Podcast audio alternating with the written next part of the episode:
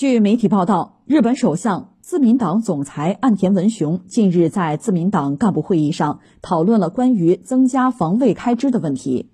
岸田文雄在会上表示，防卫力的根本强化代表了日本的安保政策划时代的大幅转换，应当考虑负责任的裁员。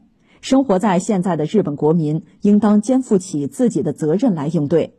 再次表示了一部分裁员用增税来维持的考虑。此言论一出，就遭到了日本互联网上的一片批评。增加防卫开支、增加防卫税，一度成为了社交媒体的热搜话题。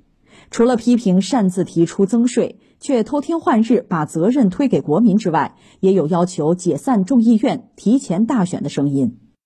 二零二二年即将过去，我不知道当我们的媒体同行啊，包括听众朋友啊，回顾呃这一年就是重大的国际事件哈，按你的标准，你会罗列出哪些？我觉得有一条不能被忽略。你说俄乌战争嘛，那个不用多说哈。其实你注意没注意，德国和日本都在拼命的增加自己的国防开支。这个事儿非常值得关注，因为德国、日本什么国家？二战时候他们是策源地，就战争的策源地，他们是轴心国，他们是战败国。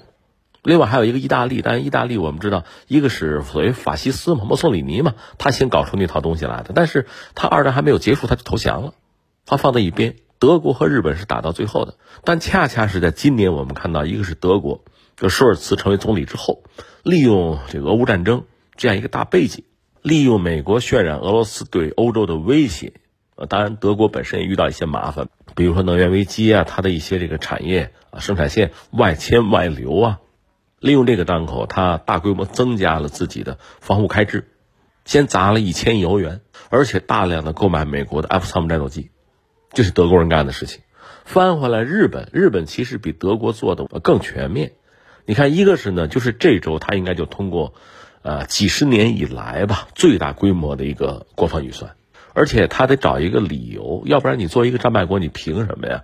他说这是应对中国威胁，拿这个做一个理由。你说火星威胁好不好？对吧？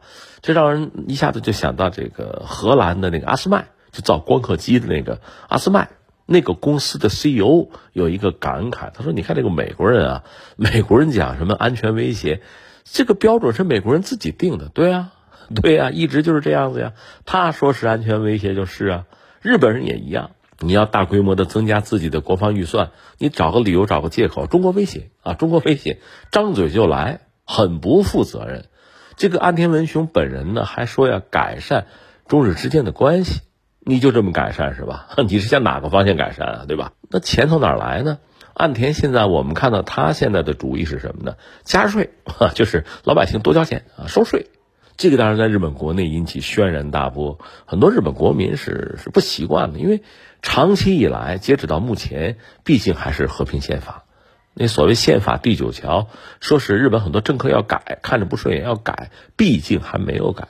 日本绝大多数国民呢，啊，并不是右翼，还是希望过这种相对和平稳定的生活。这道理很简单，所以对岸田的这个做法呢，呃，不买账，不高兴。就等于说是让日本国民多流血交税嘛，是吧？呃，不认同，这是目前我们看到的这个状况。但是你挡不住他，就是岸田这个内阁一直在撺掇，就日本在各个方面，就在武力的增强方面做大量的工作。前一阵子我们知道，因为他购买了美国的 F 三五 B 垂直短距起降战斗机，他因应着就改装了自己手头的那个直升机母舰。让它成为呃能够搭载呃垂直短距起降的固定翼战斗机的轻型航母，他们已经做这个事儿了。然后呢，前两天又是和英国和意大利，呃加上日本嘛，三国签要研发新一代的战斗机，那等于说就是六代机吧，新一代战斗机就要搞这个研发。当然，呃，我表达自己的判断，你要说多看好，我并不是很看好啊。但是不管怎么说，这是要做呀，对吧？做成做不成放在一边，这个态度是很明确的。最新的消息呢，就是潜艇，因为总的来说，日本的潜艇它只有常规动力潜艇啊，它的潜艇技术是比较先进的，这个我们要承认。它现在考虑啊，这个潜射导弹的能力要提升，它甚至找美国还买了战斧巡航导弹，这是一种很标准的进攻性的武器。所以，日本最近这段时间，你可以看到，在军力建设领域确实是不遗余力的。这个当然应该引起包括中国在内的，特别是日本的诸多的邻国，就亚太国家的高度警惕。因为日本在一战、二战的时候都不安分，对吧？一战的时候是要捡便宜，他是对德国宣战，那么日本人又没有到欧洲去跟德国人打仗，他是跑到中国，对呃德国呃在中国不是有那个殖民地啊青岛什么的，在那个地方和德国人动手，以换取利益最大化。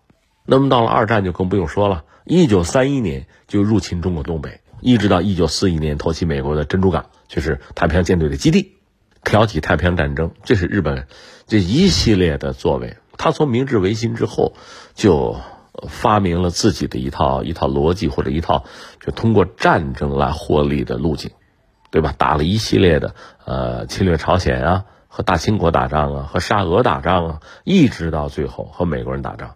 他一直靠这个来谋利，来谋求国家利益的最大化，所以这当然要引起人们的警惕。更何况和德国相比，日本并没有真正的清算日本军国主义的遗毒。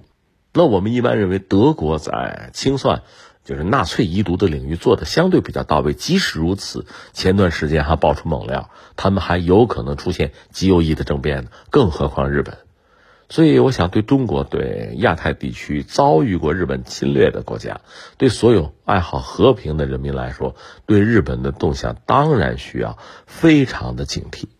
而且，就日本来讲啊，你看他现在真要做一个负责任的国家啊，甚至还希望进入联合国常任理事国的行列，你先把你被核污染的那个废水处理好，而不是随意的倾倒进太平洋。